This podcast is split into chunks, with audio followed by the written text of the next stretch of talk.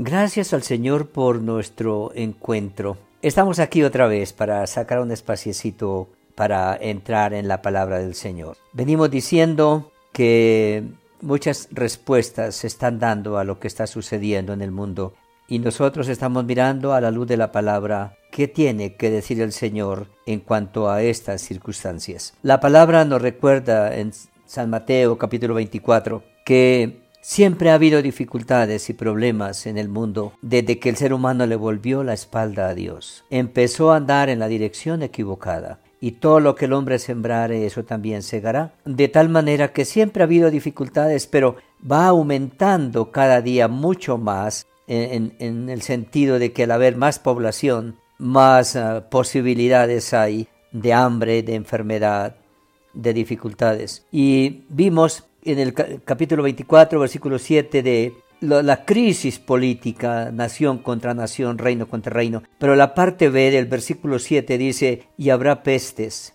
y hambres y terremotos en diferentes lugares. Siempre ha habido todo esto. Habrá pestes y hambres y terremotos, pero hoy más que nunca se está luchando permanentemente contra enfermedades nuevas. En el Antiguo Testamento en el libro de Deuteronomio, el capítulo 28, Moisés está diciendo, cuando el ser humano le vuelve las espaldas a Dios, puede convertirse en un peligro para su propia vida y para los demás. Y así que, hablando de pestes, de enfermedades, de situaciones, de fenómenos naturales, el capítulo 28 de Deuteronomio, versículo 59 dice, Entonces Jehová aumentará maravillosamente tus plagas y las plagas de tu descendencia, plagas grandes y permanentes, y enfermedades malignas y duraderas. Versículo 66, y tendrás tu vida como algo que pende delante de ti, y estarás temeroso de noche y de día, y no tendrás seguridad de tu vida. Versículo 67, por la mañana dirás, quien diera que fuese la tarde, y a la tarde dirás, quien diera que fuese la mañana, por el miedo de tu corazón, con que estarás amedrentado y por lo que verán tus ojos. Prácticamente el mundo es un mundo ansioso. A veces escuchamos decir, ah, no digan nada de la palabra de Dios, porque lo que hacen es ah, crear entre la gente pánico.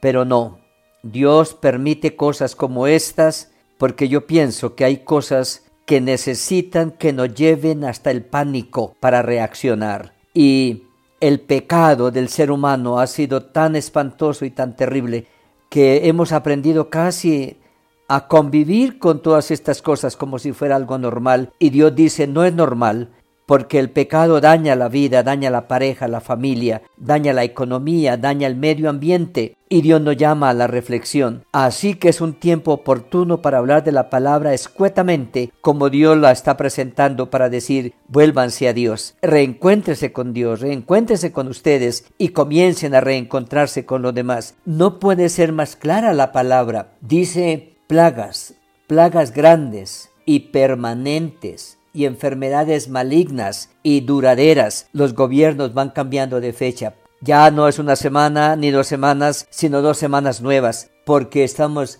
en una situación de enfermedades malignas y duraderas que desestabilizan el corazón y la vida y dice y tendrás tu vida como algo que pende delante de ti. Salimos pensando que puedo contaminar a alguien o que me pueden contaminar. Estarás temeroso de noche y de día y no tendrás seguridad de tu vida. Por la mañana dirás, quien diera que fuese la tarde y a la tarde dirás, quien diese que fuese a la mañana, por el miedo de tu corazón, con que estarás amedrentado y por lo que verán tus ojos. Hermanos, la palabra de Dios tiene mucho que decir, que en estos tiempos finales hay muchas cosas que ya son reales, visibles, cotidianas, y en esa cotidianidad el Señor nos llama a mirar con temor, con respeto su palabra, a volvernos de corazón a Él y empezar a descansar en Él, porque por su palabra, por su Espíritu Santo y por su ah, protección, podremos estar seguros, esperanzados y tranquilos. Continuaremos hablando, hoy hablamos de pestes, seguiremos hablando